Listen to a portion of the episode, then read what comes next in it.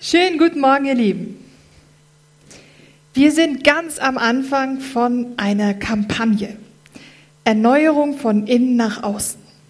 Und wir haben schon gehört, es sind ein paar Leute da, die sich mega darauf freuen. Ich weiß nicht, wie du zu Veränderung stehst, ähm, ob du es gut findest oder eher, naja, lästig. Ähm, ich möchte dir Mut machen, bleib dran.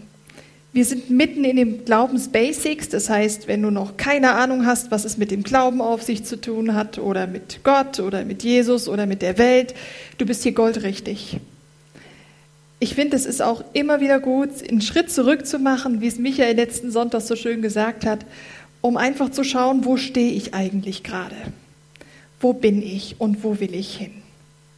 Oder wie René Christen es vor zwei Wochen sagte, er wünscht sich, dass Leute wieder fasziniert sind von diesem großartigen Gott. Gott ist anders, ist heute das erste Thema. Aber wie denn? Wie ist denn Gott eigentlich?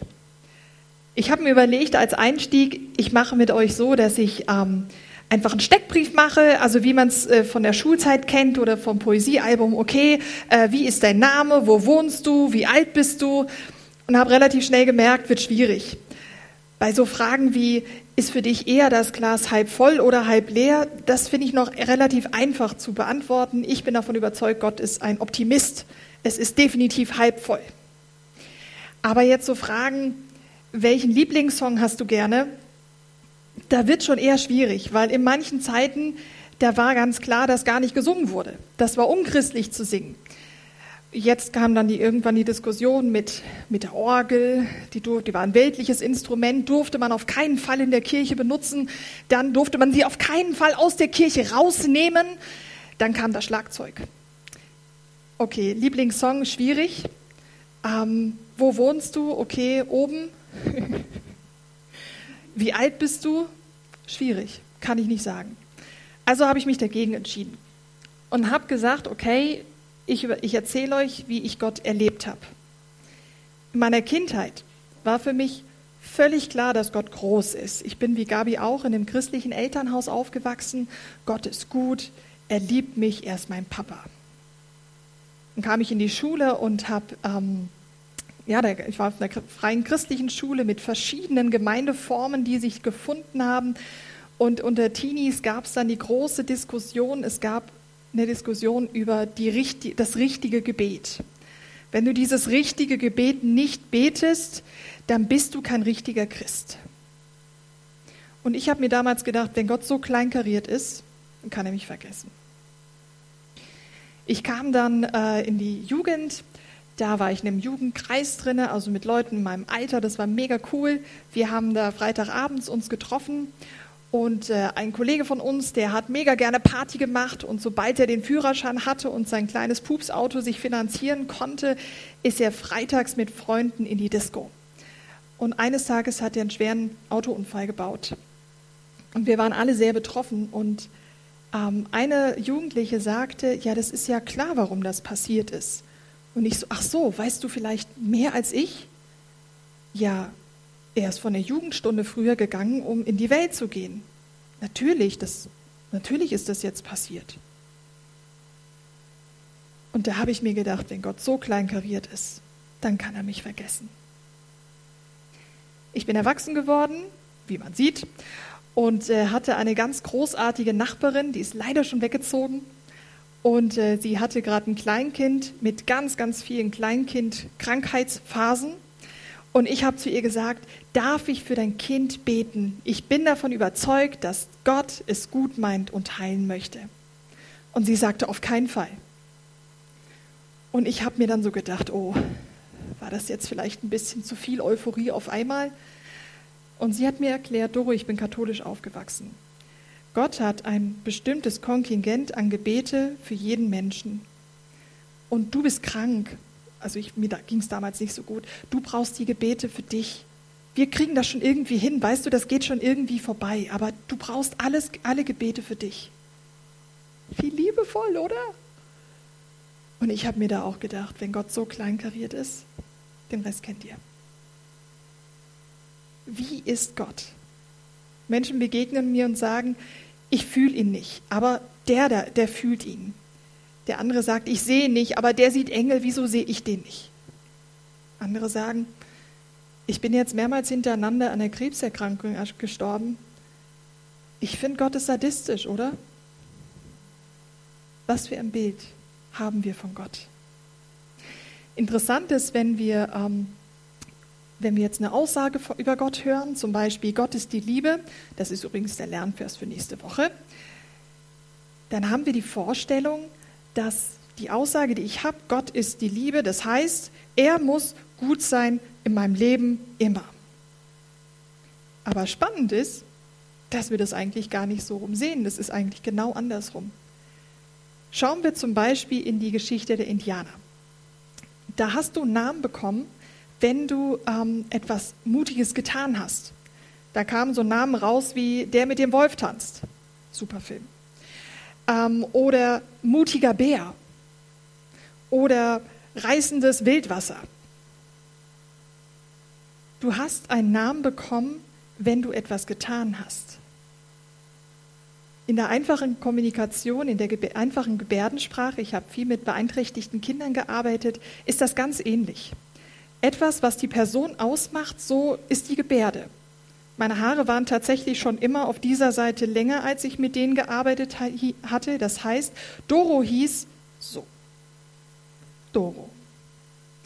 Ein Kind, was ich betreut habe, hatte eine Auffälligkeit an der Hand und sein Name war das. Die markanten Geschichten, Charakterzüge, Dinge, die ich tue oder jemand anderes, das bestimmt, wie unser Name ist. Und wenn wir in die Bibel schauen, wir Christen glauben, das ist das große Kommunikationsmittel zwischen Gott und den Menschen, ist es genau ähnlich. Gott stellt sich vor, so wie er, was er tut, wie sein Charakter ist. Und Menschen nennen ihn auch nach dem, wie er ist. Und jetzt dürft ihr aktiv werden und zwar habe ich mich gedacht, Leute, die schon etwas länger unterwegs sind, ihr kennt bestimmt Namen von Gott. Und jetzt ist die Frage, welche Namen Gottes kennt ihr? Ihr könnt eure Handys schon mal zücken und gleich auf Slido ähm, mitmachen. Einfach den QR-Code scannen und dürft einfach mal Namen reinschreiben, welche oder auch mehrere, ihr dürft auch mehrere schreiben, ihr dürft, müsst nicht nur einen schreiben. Genau, super. Oh ja, das sind schon mehrere, gefällt mir. Jehova, Zebaoth, Jehova Roy, Nissi. Jehova Nissi, super. Das sind drei, aber es ist nur einer. Egal, super. Es gibt tatsächlich noch mehr. Ihr dürft noch.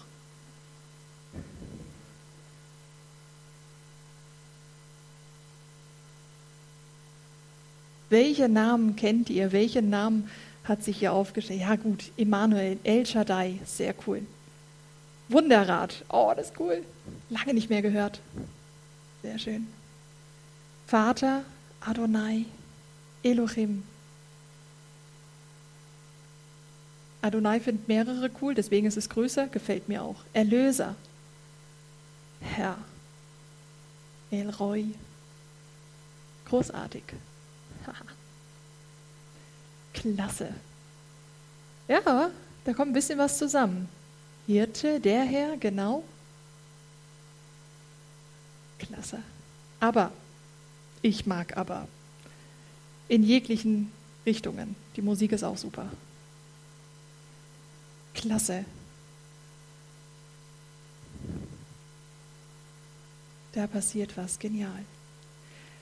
Wir sehen jetzt, wir kommen zusammen und haben plus minus zwischen 10 und 15 Namen, wenn ich, wenn ich mal optimistisch rechne. Hä?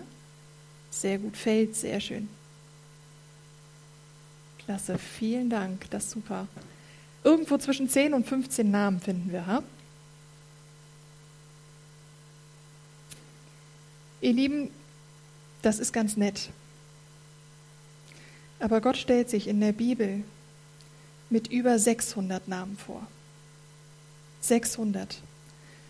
Charaktereigenzüge, Dinge, die er tut, die er tun will. Um ganz genau zu sein, für Düpfli-Schießer 639. 639 Namen, wie Gott sich in der Bibel dem Menschen zeigt und sagt, wie er heißt oder Menschen ihn danach nennen. Und alle diese 639 geben Charakterzeichen, sind unglaublich präzise und sehr facettenreich. Und es gibt wie drei Grundnamen, die man ähm, in alle diese 639 einteilen kann. Dürfte ich? Ist schon? Oh. Danke fürs Mitmachen, das habt ihr super gemacht. Genau. Hier gibt es drei Grundnamen, die man einteilen kann. El, das bedeutet einfach Gott. Das ist noch nicht mal so wahnsinnig christlicher Name, das war damals in der damaligen Zeit relativ häufig ein Name. Gott, der Starke. Der zweite ist Jahwe, ich bin, der ich bin. Und der dritte ist Adon, der Herr. Adonai ist mein Herr. Da ist der Unterschied. Adon. Und in allen diesen Dingen gibt es zahlreiche Geschichten und Namen, die man darunter fügen kann. Ich habe euch ein paar mitgebracht. Wir schaffen es nicht ganz alle durch. 639 in 20 Minuten wäre jetzt auch wirklich ein bisschen schnell. Fangen wir mit dem ersten an. Ey, Gott der Starke. Oder man kann auch sagen, da wo du nicht weiterkommst, da kann er ganz sicher. Oder da wo du ähm, schwach bist, da ist er stark. Wenn er für uns ist, wer kann dann gegen uns sein? Ähm, da gibt es zum Beispiel das El Olam, der Ewige. Gott stellt sich vor, als ich bin der Ewige, der war, der ist und immer sein wird bis in Ewigkeit. Ich bin immer, ich war immer und ich werde immer sein. Oder er sagt von sich, Elohim, wir haben es vorhin auch schon aufgeschrieben, der Gott, der alles schuf. Und in Hiob 38 folgende, das ist das Kapitel 38, erklärt Gott detailgetreu quasi die Extended Version von der ersten Seite der Bibel, wie genau die Welt entstanden ist, mit unglaublich vielen Beispielen. Warst du dabei, als ich die Erde gemacht habe? Warst du dabei, als ich die, die Feste gestellt habe und dass das Meer nicht darüber hinausgeht? Warst du dabei und so weiter? Lohnt sich nachzulesen. Detailgetreu. Er schafft Neues, er liebt Leben und ist unfassbar kreativ. Er ist auch El Roy, der Sehende, der sehende Gott. Und die Geschichte hinter, dieser, hinter diesem Namen steht in 1. Mose 16. Da geht es um die Hagar. Das war eine Sklavin, sie war eine Außenseiterin von einer Familie und wurde unglaublich ungerecht behandelt. So ungerecht behandelt, dass sie geflohen ist, weil sie gesagt hat, nee, das lasse ich mir nicht länger bieten und auch Angst hatte vor der Herrin, weil sie ziemlich, ziemlich böse zu ihr war. Und sie ist in der Wüste, kurz vorm Verdurstungstod, und Gott begegnet ihr und sagt, Hagar, ich sehe dich. Dir ist Unrecht widerfahren, es ist nicht in Ordnung, aber ich bin mit dir, geh zurück. Ich sehe dich und dein, deinen Sohn werde ich zu einem großen Volk machen. Gott begegnet einer Außenseiterin. Und diese Außenseiterin sagt, Gott der mich sieht. Den Ort, wo, wo sie diese Gotteserfahrung hat, nennt sie der Ort, an dem Gott mich sah.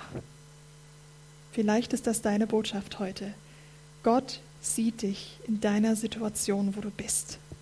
Er will dir begegnen und du musst nicht erst irgendwo Mitglied werden, damit er dir begegnet. Du bist gesehen, du bist gesehen. Das zweite Grundwort ist Jahwe ich bin.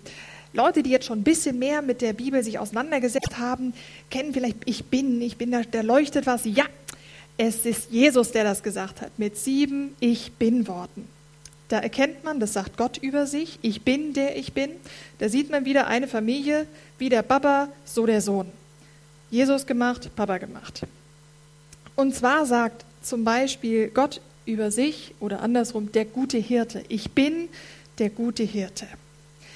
Und Psalm 23 ist ein sehr bekannter Psalm, ob man die Bibel gut kennt oder nicht.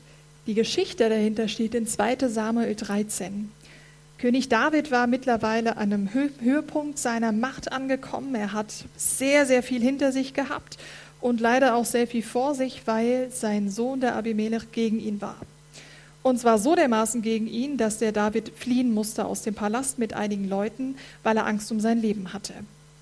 Und jetzt ist er da in der Einöde mal wieder mit unglaublich vielen zwielichtigen Leuten, die ihn zwar mögen, aber weitaus weniger sind als das Heer, was vor ihm ist mit seinem Sohn. Und er schreibt diesen Psalm 23, der anfängt, der Herr ist mein Hirte, mir wird nichts mangeln. Er weidet mich auf einer grünen Aue und bringt mich zu frischem Wasser. Und weiter auch, und wenn ich im Todesschatten bin, wenn ich im Tal der Toten bin, ist Gott mit mir. David kannte Gott. Er wusste, egal wie die Umstände sind, mein Gott hält zu mir. Mein Gott ist mit mir und er wird auch mit mir durchgehen.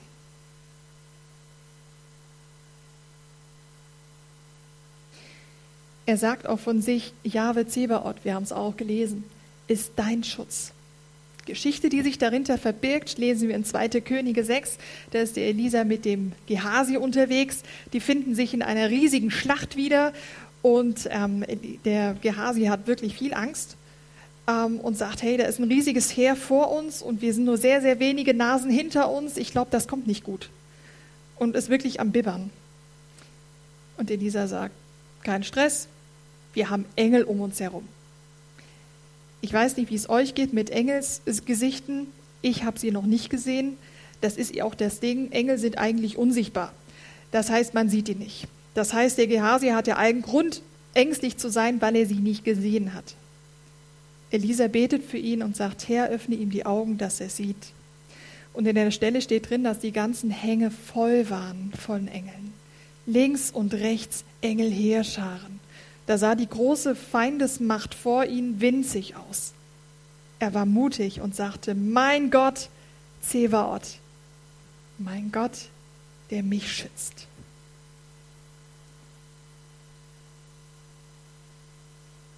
Der dritte Baustein, Adonai, beschreibt eigentlich, also Adon, der Herr, Adonai, mein Herr, die Bezeichnung vom Menschen zu Gott. Ist also ein Vertrauens, Vertrauensausdruck von Öpperem. Ähm, es zeigt auch eben, dass Gott die Autorität hat. Er hat alles in der Hand und im Griff. Es ist nichts zufällig, was irgendwie an ihm vorbeigeht. Er meint es gut. Das sind diese drei Grundbausteine. Wenn man jetzt in der Bibel weiterliest, oder muss man gar nicht so weit gehen, eigentlich schon relativ weit vorne, erste Seite, ganz oben, dann sieht man, dass Gott ganz oft in der Mehrzahl von sich spricht. Lasset uns Menschen machen. Ist das ein Übersetzungsfehler? Nein. Gott sind drei Personen in einem. Einfach gesagt, hast du ein, hast du drei. Gott der Vater, Gott der Sohn, Gott der Heilige Geist. Diese drei sind eine, eine sehr enge Gemeinschaft. Man nennt sie Trinität oder Dreieinigkeit. Einigkeit sagt das schon ganz gut. Sie machen den anderen immer höher als sich selbst. Der Vater ist so gut, sagt der Sohn. Und der Heilige Geist sagt, der Sohn ist so gut. Und dann sagt der Vater, aber der Heilige Geist ist doch so gut. Es ist wie eine große Familie, die in den allerbesten Zeiten ist.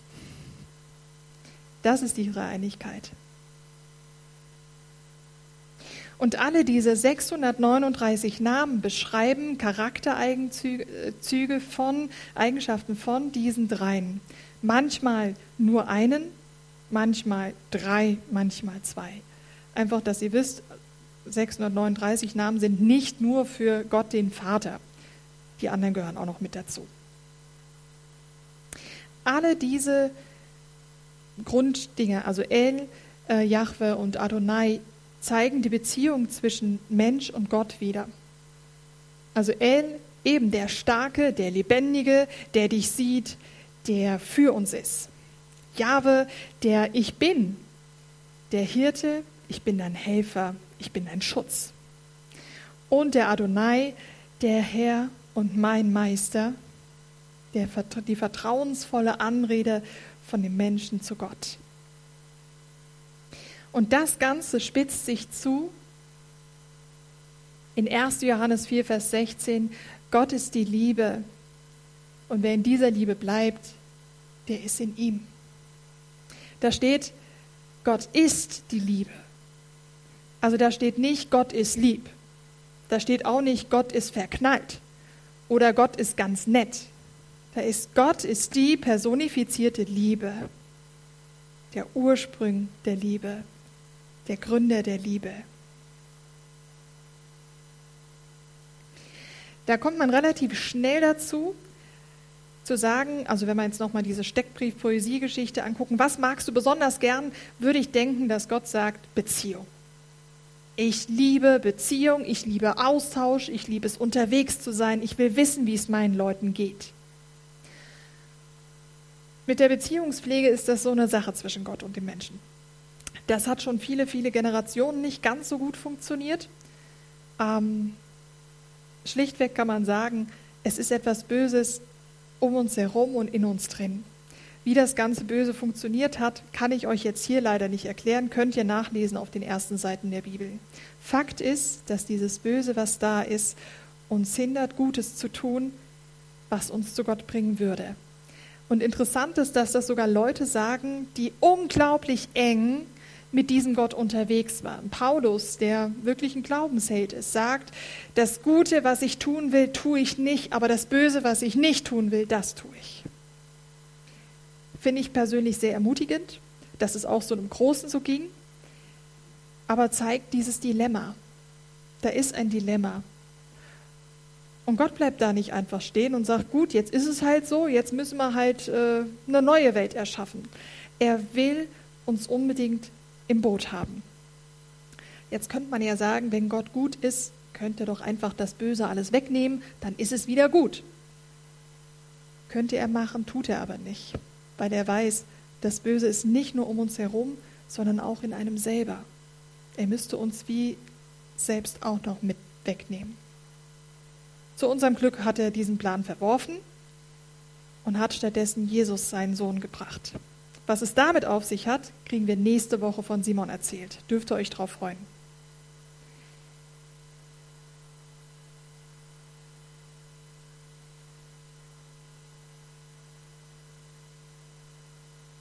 Das heißt, in der Bibel stellt sich Gott vor, unglaublich präzise, unglaublich genau. Er ist immer der gleiche, er ändert sich nicht. Ich glaube, mit 639 Worten ist das auch okay. Ich glaube, bis wir sie alle verstehen und haben, dauert.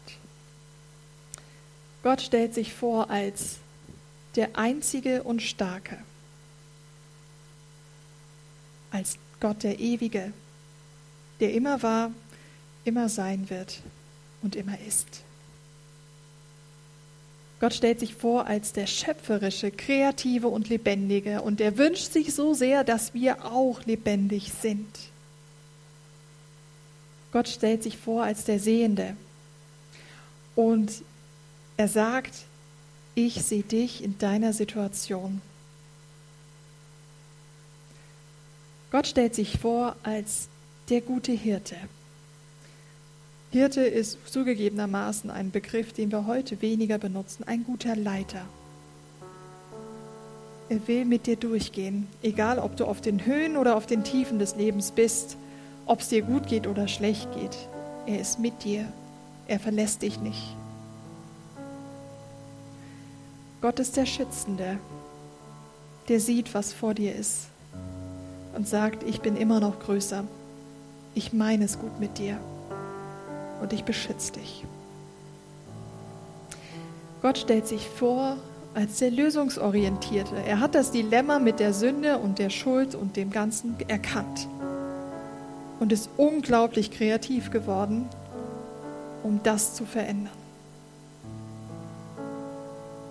Gott stellt sich vor als der Beziehungsorientierte. Er zeigt das in der Dreieinigkeit aber er will noch viel mehr. Er ist ein Teamplayer. Er will dich mit dabei haben. Und sagt zu dir, so wie du bist, bist du gut und ich wünsche mir dich in meinem Team. Egal welches Gottesbild du hast und ob du die Sachen schon kanntest oder neue Aspekte gefunden hast, ich wünsche dir, dass du immer weiter suchst und weiter findest, wie Gott ist. Er meint es gut mit dir, mit uns.